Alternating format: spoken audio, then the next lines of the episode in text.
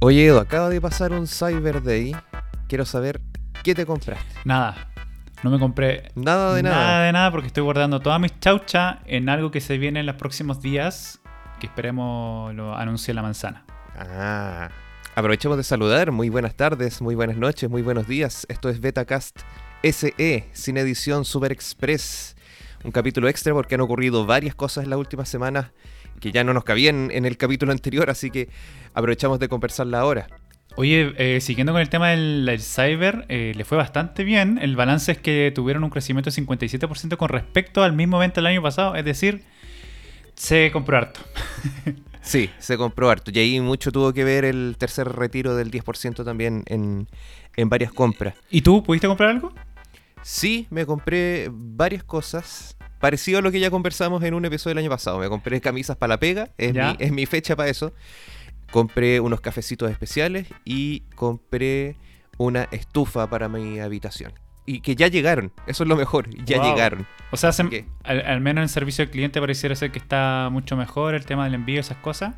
Es que compré en Mercado Libre, me fui a la segura. Ah, ya, ya. No me metí al, al retail normal porque sabía que iba a tener cacho, así que Mercado Libre una vez nos sacamos el sombrero frente a ellos porque, pucha, que, es rápida la, repartición de las compras. Oye, pero sabes que yo tuve, vi comentarios de gente que compró eh, los típicos Falabella, París, esas cosas, y sabes que ellos también han, de lo que al menos pude ver, es que ellos también apuraron mucho el proceso de venta. De hecho, había muchos productos que era como, casi mañana te lo tenemos y se cumplía. Así que parece ser que las empresas están poniéndose más, más atentas con, con esa competencia que es Mercado Libre.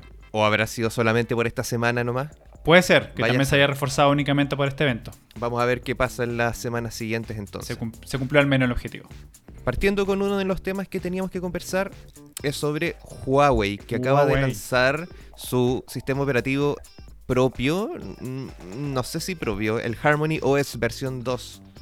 Sí, lanzaron Harmony, Harmony OS, un nuevo sistema operativo que lo cierto, y ahí el por qué tu, tu, tu tono ahí de duda, es porque en realidad es un fork de Android, es decir, ocupan el, el Android eh, Source Project, que es un sistema operativo o, un programa que uno puede, que lo cierto es que cualquiera puede ocupar, y eh, como es abierto, eh, lo que aquí hizo Huawei es aprovechar este código y obviamente ellos ahora potenciarlo, hacerle algunos cambios y cosas así, con el fin entonces de generar un nuevo sistema operativo. Recordemos que en su momento Amazon lo hizo con Fire OS, que también es un fork de Android. Exactamente, agarraron el AOSP, que es este Android de código abierto, y lo modificaron un poco para tener, entre comillas, su propio sistema operativo. Lo mismo está haciendo Huawei ahora. Exacto, Huawei está haciendo lo mismo, pero el gran pero de todo este asunto es que desterraron completamente todo, todo señalamiento a Android. Es decir, no se encuentra Android ni en sus palabras, ni en su, su comunicado. Eh, solamente se, se puede encontrar palabras Android en el código. Hay personas que lograron tener acceso porque ya hace cerca de un mes que, eh, que Huawei permitió como a los desarrolladores ya poder inscribirse, aunque esto es muy tedioso, tienen que enviar hasta su, su carnet de identidad, etcétera, para poder acceder a este, a este código. Pero las personas que pudieron acceder a esto, ahí pidieron que en algunas carpetas del, del sistema operativo todavía tiene aspectos que dicen Android y no Har- Harmony OS. Bueno, claramente el Harmony OS no tiene nada de los servicios de Google, tiene solamente los servicios de Huawei, que son casi lo mismo, pero su versión propia, que todavía están tratando de- de entrar fuerte. Lo mismo con su tienda, que es la App Gallery. Estuve viendo algunas fotos del lanzamiento. Lo que señalan es que el Harmony OS 2 no solamente va a estar en el P50, en la nueva tablet MatePad, sino que también en sus relojes, se espera también en, en televisores y, y en otros dispositivos que construya Huawei. Pero las fotos que vi al menos de, de- de tablet y de teléfono es como eh, un Android con una capa de personalización o una imagen muy parecida a lo que es iOS 14 también. Sí, es, es por así decirlo, para que la gente se haga una imagen más rápida, es como un emoji un poco más bonito, por así decirlo. Y listo, eso es el nuevo Harmony OS. Que lo cierto es que su gran apuesta es que en este sistema, este- en este nuevo sistema operativo, eh, convivan todos los dispositivos posibles. Es decir, como tú ya lo decías, televisores, teléfonos, eh, relojes, incluso un horno, ¿cachai? La idea es que Harmony OS conviva en diferentes dispositivos que uno pueda eh, automatizar. Eh, ahí puede vivir Harmony OS. Y entonces aquí se crea como una especie como de centro de mando de toda tu casa. Es como algo así la promesa que tiene el Harmony OS. Da risa porque eh, en cómo se escribe y, en cómo lo pronuncian es como Hermione de, Harry Potter. Hermione OS le vamos a poner. Muy breve para cerrar con, con Harmony. Eh, ojo que son muchos los dispositivos que van a poder actualizar a Harmony, entre ellos el P10. Ojo ahí que es un teléfono que por cierto todavía tiene asistencia con Android, entonces no sé si los usuarios que tengan P10 quieran cambiarse a Harmony OS pero bueno, les va a llegar Harmonios. Y lo otro es que Harmonios también Huawei pretende que los Harmonios se usen en otros equipos de, por así decirlo, la competencia. Es decir, ellos eh, ven muy eh, con buenos ojos que, por ejemplo, OnePlus o Xiaomi eh, también tengan, tengan algún equipo de, esas marcas con Harmonios. ¿Por qué? Porque Harmonios también busca ser un, sistema operativo como abierto a todos. No, no va a ser exclusivo de Huawei. Así que veremos qué, cómo les va. No creo que pase eso en Occidente, pero al menos en China sí lo veo más posible. Eso con Huawei entonces, pero hubo más noticias nuevamente en el mundo de la entretención y del streaming, porque Amazon finalmente compró el estudio MGM, que estaba un poco en capa caída en verdad, pero tiene licencias súper importantes como eh, James Bond, The Handmaid's Tale, tiene La Pantera Rosa, que no es menor tampoco. Rocky también. Rocky también, la saga Rocky. Y se espera que todo eso vaya a parar a Amazon Prime Video. Exacto, 8.450 millones de dólares es lo que se acaba de gastar Amazon por la compra de Metro Goldwyn Mayer, un movimiento que es visto por los analistas como la necesidad de Amazon de potenciar su biblioteca de películas tanto históricas pero también para producir películas. Amazon se está quedando corta en producir películas como por ejemplo Netflix, que ellos hace ya bastantes años tienen su propio estudio, han logrado eh, generar eh, cada vez con, mayor rapidez películas y ahí Amazon se estaba quedando corta y ahí entonces eh, van por, por MGM. Pero se cae un poquito en calidad Netflix en el último tiempo, hay que decirlo. Es súper importante porque algunos decían ya que, por ejemplo, Amazon querría hacer una serie de James Bond o hacer remake de las películas más antiguas. Entonces ahí ya empieza a sonar fuerte. Y todo esto en pos de competirle a los grandes. Ya sabemos, Netflix, Disney Plus, Amazon Prime Video, que ahora va a tener todo el catálogo MGM, así que probablemente ahí también tengan más, más potencia, tanto en licencias como también en personas para crear contenido. Y como ya lo hablamos en el capítulo anterior, tenemos la fusión de Warner Media, que tiene HBO Max, con Discovery. Anunciaron esta semana el nombre que va a tener la fusión. Warner Bros. Discovery. Qué gran creatividad. Se tienen que haber pegado muchos cabezazos en la muralla como para pensar ese nombre. Ahora, eh, personas que pudieron, bueno, hace solo unos días, el nuevo director ejecutivo de, esta empresa que va a ser aparte y que de la que ATT solamente va a tener dinero dentro, pero no la va a manejar, sino que la va a manejar más bien Discovery ahora. Este, esta nueva empresa eh, fue, eh, o sea, para los trabajadores, al menos ellos valoraron que se mantenga el nombre Warner Bros. Porque recordemos, ante, con esta fusión entonces deja de ser Warner Media y vuelve a ser Warner Bros., que es el nombre con el que todos conocen a Warner finalmente. Exacto. Entonces, por ese lado, bien, pero por otro lado también están las dudas de los mismos trabajadores que durante este tiempo han visto miles de trabajadores eh, siendo despedidos porque ATT compró Warner, de ahí vinieron una serie de movimientos internos que eso generó la salida de muchos trabajadores, muchos ejecutivos, y ahora de nuevo los compran y, con una empresa que es Discovery que está dedicada a los canales de cable, no al cine, no al guion, no al que a la producción de largo tiempo.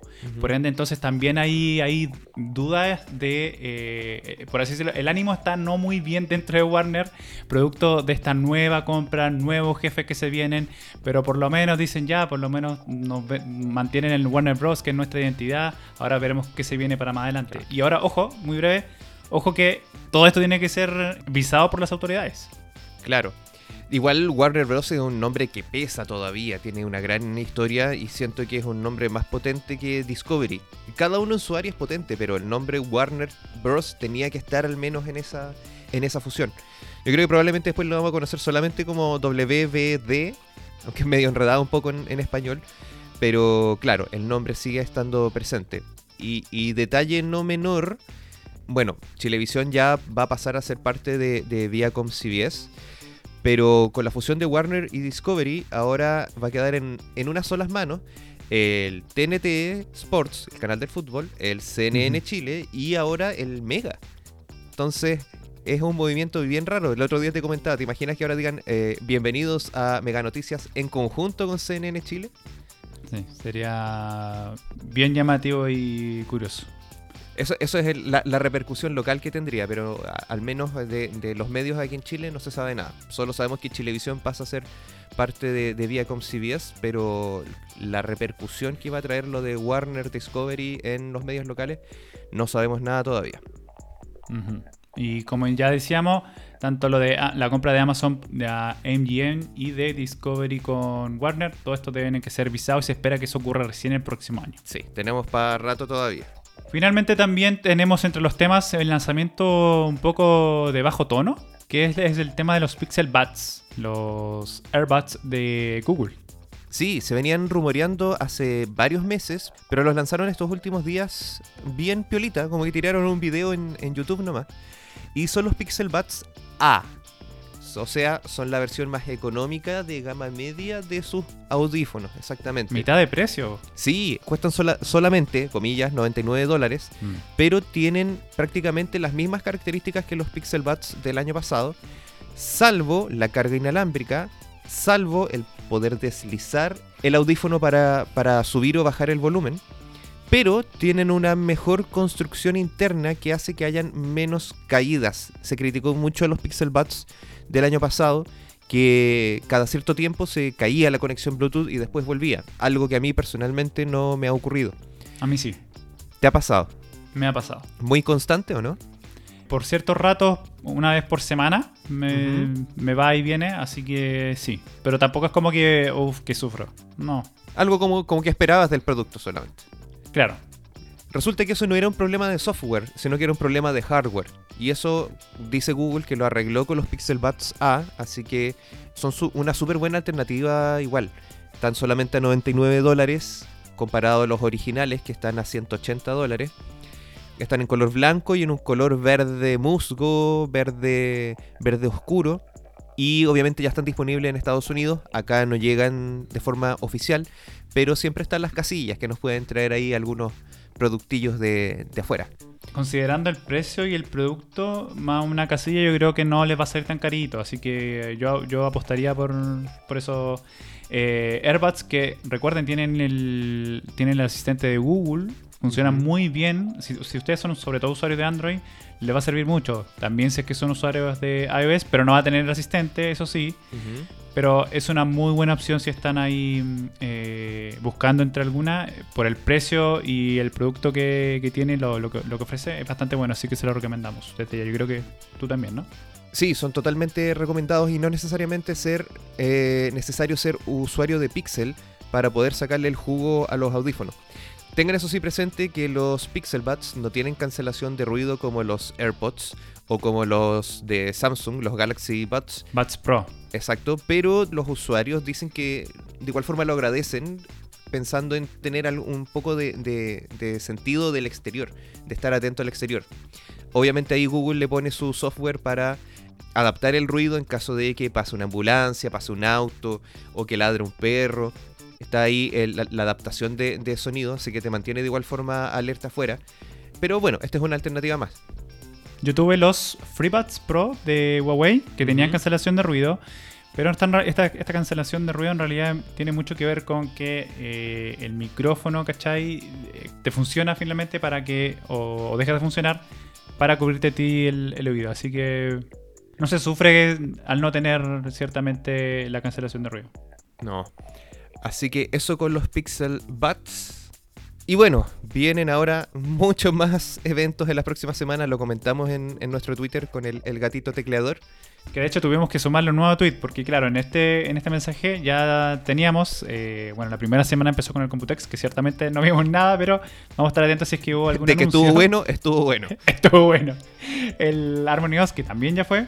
Y ahora lo que se viene entonces es la WWDC, lo de Apple, que ahí yo estoy esperando y por eso mi, no compré nada ¿Qué esperas? en, el, en el Cyber. Eh, quiero a mi, renovar mi Mac, así que MacBook Pro. Lo quiero con este nuevo, el nuevo chip de, Apple. Estaba esperando, no, no, no confía tanto en el M1 por el, por el asunto de que no todas las aplicaciones están nativas ahí, pero he sabido ya, y aquí atentos los usuarios de, de, la manzana que seguramente van a decir, oye, pero ¿cómo está diciendo eso? Yo sé que funcionan todas las aplicaciones en el M1. Pero quisiste esperar una segunda generación. Exacto, yo quiero seguir exacto. Así que con esto sí me voy, me voy a me voy a endeudar de nuevo. y bueno, se viene eso, que es todo en la semana, pero obviamente la keynote es lo más relevante, el, el discurso de, de, entrada. Y luego viene la parte videojueguil, porque se Gamer. viene exactamente, viene el E3 donde estamos esperando muchos anuncios, sobre todo por la parte de Microsoft, que ahora va en conjunto con Bethesda, y también ahí Nintendo nos tiene al filo con la supuesta Switch Pro, que se viene rumoreando hace varias semanas y que podría tener sus anuncios y sus juegos propios durante esta semana. ¿Hay, hay, hay filtración de diseño, algo así? Yo no he visto nada, así, pero ¿se parece a la misma, a la, al mismo Switch o, o Lo que dicen es que sería más o menos del mismo tamaño la consola portátil, pero la pantalla ocuparía eh, más espacio, o sea, tendría menos eh, borde uh -huh. y eh, sería OLED. Además de que el dock sería bastante mejor y obviamente eh, permitiría reproducir contenido en 4K, juegos en 4K o adaptados al, al 4K. Mm. Y obviamente el juego que más se espera para, para esta nueva consola o, o, actualización de la consola, pensando como en la New 3DS, se espera Breath of the Wild 2, la secuela de, del último juego de Zelda, como también se espera Splatoon 3, que ya adelantaron un poco hace unos meses atrás, y Metroid Prime 4. Oye, ¿y nada con respecto a alguna asociación entre Xbox y Nintendo? ¿Nada aún? Solo rumores, ya. solo rumores. Pero es lo que, lo que dicen que podrían anunciar ahora también en el E3, así que...